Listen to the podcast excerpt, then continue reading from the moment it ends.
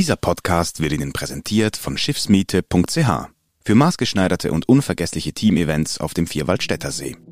NZZ Akzent.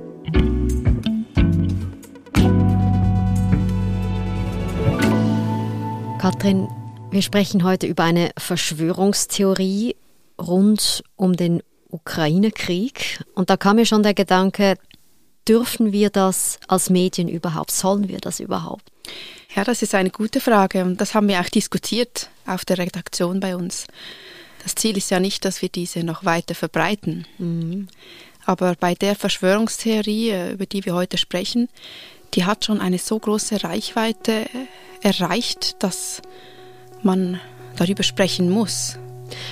Und über was genau sprechen wir? Was ist der Inhalt dieser Theorie?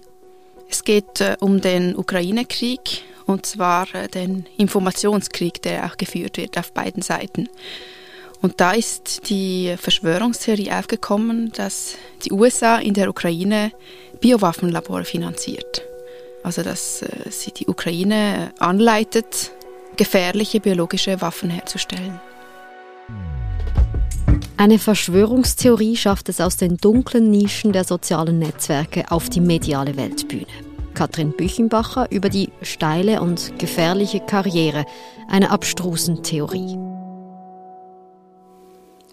Also Katrin, du sagst, äh, der Inhalt dieser Verschwörungstheorie ist, die USA betreiben in der Ukraine Labore, wo man Biowaffen herstellen kann. Genau, und diese Theorie ist eigentlich noch viel größer. Mhm.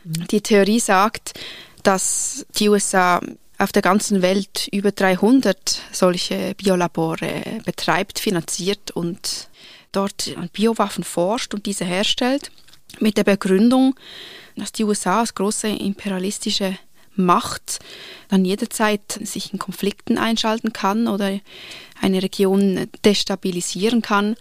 Ja, es ist eine zutiefst anti-amerikanistische Theorie. Und wo ist denn diese Theorie erstmals aufgetaucht? Also die Theorie, die ist schon sehr alt, die gibt es schon seit dem Kalten Krieg. Mhm. Jetzt in jüngster Zeit ist sie vor allem in den einschlägigen Verschwörungsforen aufgetaucht, in diesen Bewegungen, die wir alle kennen seit der Corona-Pandemie, wie QAnon zum Beispiel, auf Telegram-Kanälen, auf Webseiten, auf Foren wie Reddit, also in diesen Verschwörungsnischen. Mhm. Und in der Corona-Pandemie äh, kam die wieder auf und jetzt jüngst wieder im Krieg mit der Ukraine wurde das alles wieder hochgespült. Und wie muss ich mir das vorstellen? Also warst du da unterwegs auf diesen Plattformen? Hast du das ähm, lesen können oder wie war das? Ja, also eine Theorie, die gleich beim Angriff äh, Russlands auf die Ukraine aufkam, war, dass der eigentliche Grund für Putins Angriff sei, dass er diese Biowaffenlabore ausschalten wolle in der Ukraine. Ah, mhm. Also eigentlich als Begründung dann. Genau, als heimliche Begründung für diesen Angriff, der nur diese eingeschworene Gemeinde wirklich erlickt hat. Und damit ich das verstehe, also es ist zwar für alle lesbar eigentlich, aber man muss sich so ein bisschen in dieser Verschwörungstheorie-Ecke bewegen, auf Telegram zum Beispiel.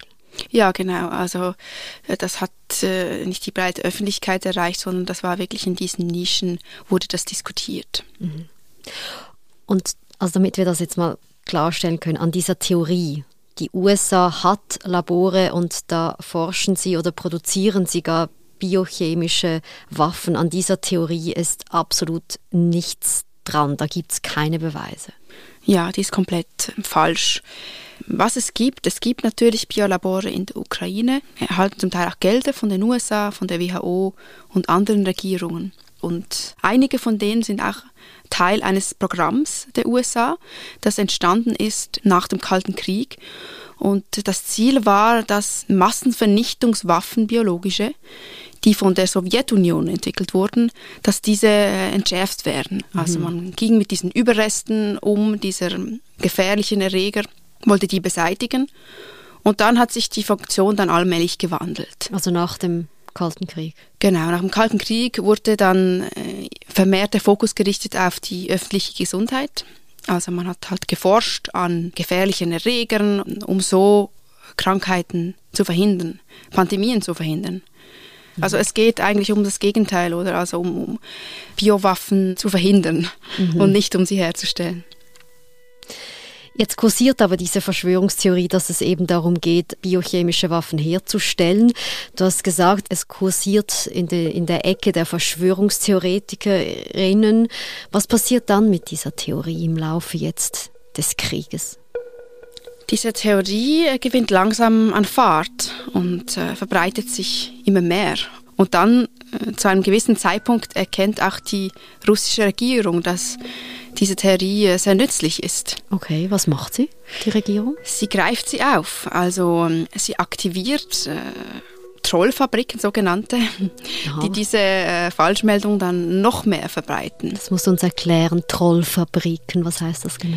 Ja, in einem Expertengespräch hat mir auch ja, ein äh, Sozialpsychologe, der sich mit Verschwörungstheorien auskennt, gesagt, das ist typisch für solche autoritäre Regierungen wie Russland, dass die Firmen beauftragen, die dann aktiv äh, Webseiten hochschalten mit angeblichen Belegen und noch mehr Informationen zu dieser Verschwörungstheorie.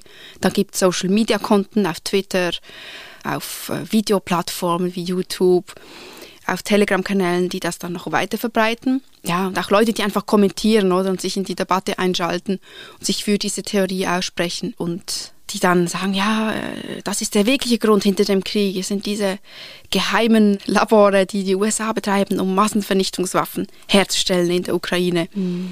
Also das Ziel ist eigentlich, dass diese Theorie dann plötzlich glaubhaft wird und in der Massengesellschaft ankommt. Mhm. Und wie ist es dann weitergegangen mit der Theorie? Ja, dann wird es interessant, weil ähm, die russische Regierung, also das Verteidigungsministerium, tritt öffentlich auf und sagt, sie habe Beweise für diese Theorie. Es gibt eine Pressekonferenz äh, eines ja, hochrangigen Generals der Armee, der, der dann äh, ja, hochoffiziell sagt, es gibt diese Biowaffenlabore in der Ukraine.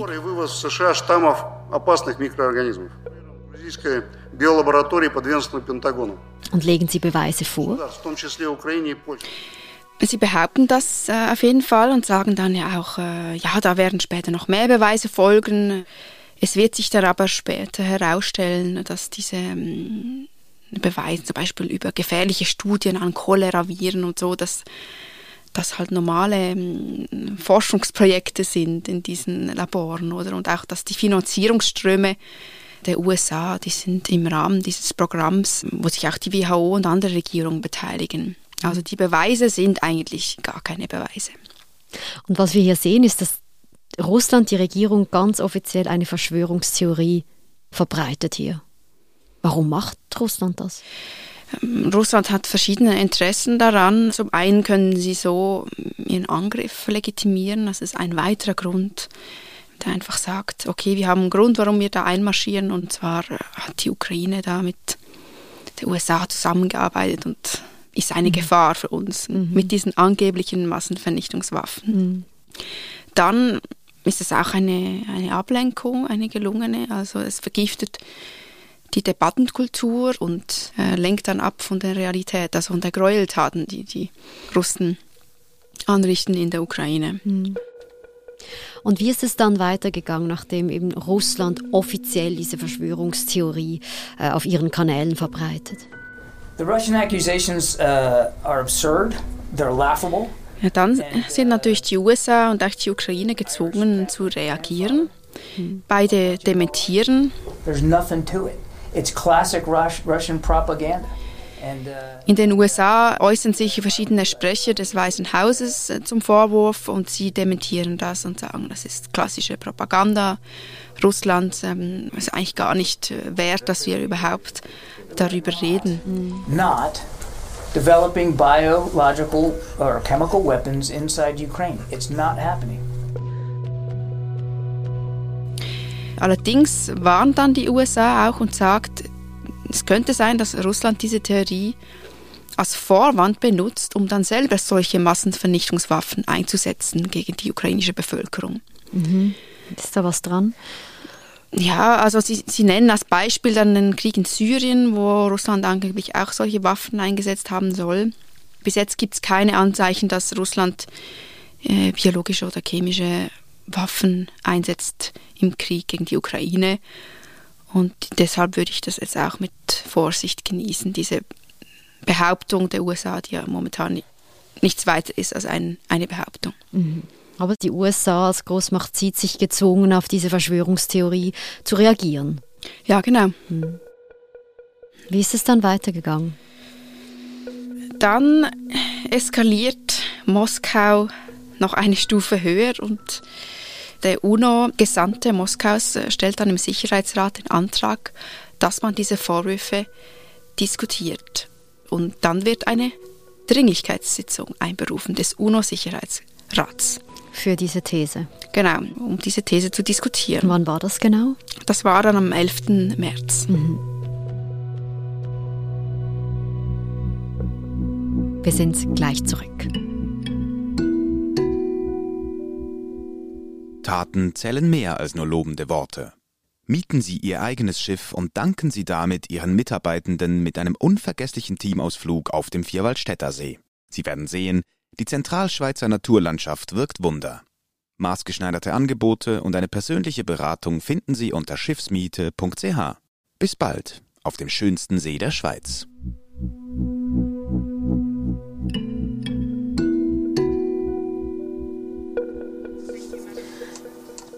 Madam President, distinguished members of the Security Council, I thank Council members for the opportunity to brief you this morning. Das ist schon erstaunlich, dass sich sogar das hohe Gremium der UNO-Sicherheitsrat mit dieser Verschwörungstheorie befassen muss, also dem Raum geben muss. Ja, also Russland hat hier beantragt, dass dieses Gremium, das vielleicht wichtigste Gremium der Welt, äh, sich mit Propaganda, also mit dieser Lüge auseinandersetzen mhm. muss. The United Nations is not aware of any biological weapons programs.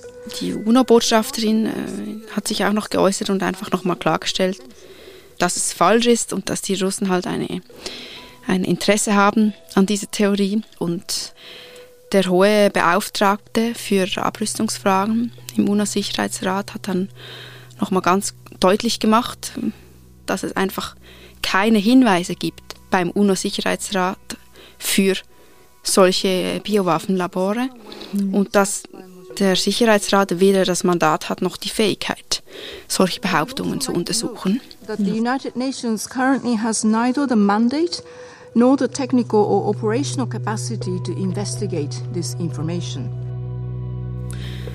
Und das ist dann der Moment, äh, wo alle großen Medien diese Verschwörungstheorie aufgreifen, weil ja sogar der UNO-Sicherheitsrat mhm berät diese These. Es war eine Sitzung der scharfen Worte. Gestern hat der UN-Sicherheitsrat ein geheimes Biowaffenprogramm zusammen von Propaganda und werfen Russland vor. Und ja, die Berichterstattung ist ganz unterschiedlich. Es gibt die einen Medien, die dann ziemlich objektiv, so nachrichtenmäßig sagen, Russland behauptet das, die USA behauptet das, das so einander gegenüberstellt. Mhm. Dann gibt es ähm, einige Medien in den USA, vor allem, die dann den Fokus legen auf den Gegenvorwurf der USA, dass mhm. äh, Russland das als Vorwand benutzen könnte. Für Massenvernichtungswaffen einzusetzen, allenfalls im Krieg später. Genau. Mhm. Und dann gibt es aber auch andere Medien, die äh, dann mehr auf die Erklärebene gehen und dann Fact-Checking machen. So was ist da überhaupt dran an dieser Theorie. Mhm. Also da berichten plötzlich Medien weltweit und übernehmen damit ja eine enorme Verantwortung, was und wie man jetzt über diese Theorie spricht. Absolut. Wenn man hier äh, eine falsche Ausgewogenheit herstellt, also einfach sagt, Russland sagt dies und die USA sagen das, dann verschleibt man ja damit die Tatsache, dass es eine Verschwörungstheorie ist, die man nicht einfach so diskutieren kann. Es gibt Fakten, oder, die man verifizieren kann, überprüfen. Und es ist die Aufgabe der Medien, diese darzulegen und mhm. zu erklären, weshalb äh, es sich dabei um eine Falschmeldung handelt. Was zeigt dir diese Geschichte? Also, dass es möglich ist, dass eine Verschwörungstheorie diese Laufbahn hinlegt, aus einer kleinen Nische über die sozialen Medien weiter verbreitet, angekommen bei den großen Medien weltweit bis hin zum UNO-Sicherheitsrat. Ich glaube, dass solche Krisenzeiten, und mm, darin stecken wir gerade, wir hatten eine Pandemie, ja, jetzt gibt es einen Krieg, das ist der ideale Nährboden mhm. für Verschwörungstheorien, für solche Erzählungen. Damit müssen wir umgehen lernen, damit sind wir jetzt täglich konfrontiert. Mhm. Und ja, gerade in einem Krieg, der sich auch auf dieser rhetorischen Ebene abspielt. Wir befinden uns auch in einem Informationskrieg. Umso wichtiger ist es, äh, dass wir wissen, wie, wie prüfen wir Fakten, was, was ist eine glaubwürdige Quelle, mhm. wem können wir trauen, wem nicht. Und dann muss man natürlich auch den Kontext sehen und diese Verschwörungstheorien in den Kontext einbetten, weil Russland ist Kriegspartei, befindet sich in einem Krieg, hat ein Interesse daran, bestimmte Informationen zu verschleiern oder halt zu kommunizieren. Und das muss man immer beachten, oder? Wer ist hier die Quelle? Wie glaubwürdig ist diese Quelle? Mhm. Welche Interessen verfolgt eine Quelle? Und bei Russland handelt es sich hier ganz klar um, um Propaganda.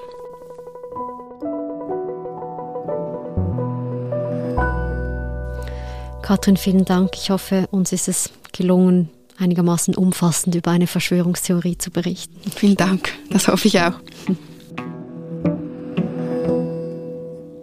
Das war unser Akzent. Ich bin Nadine Landert. Bis bald.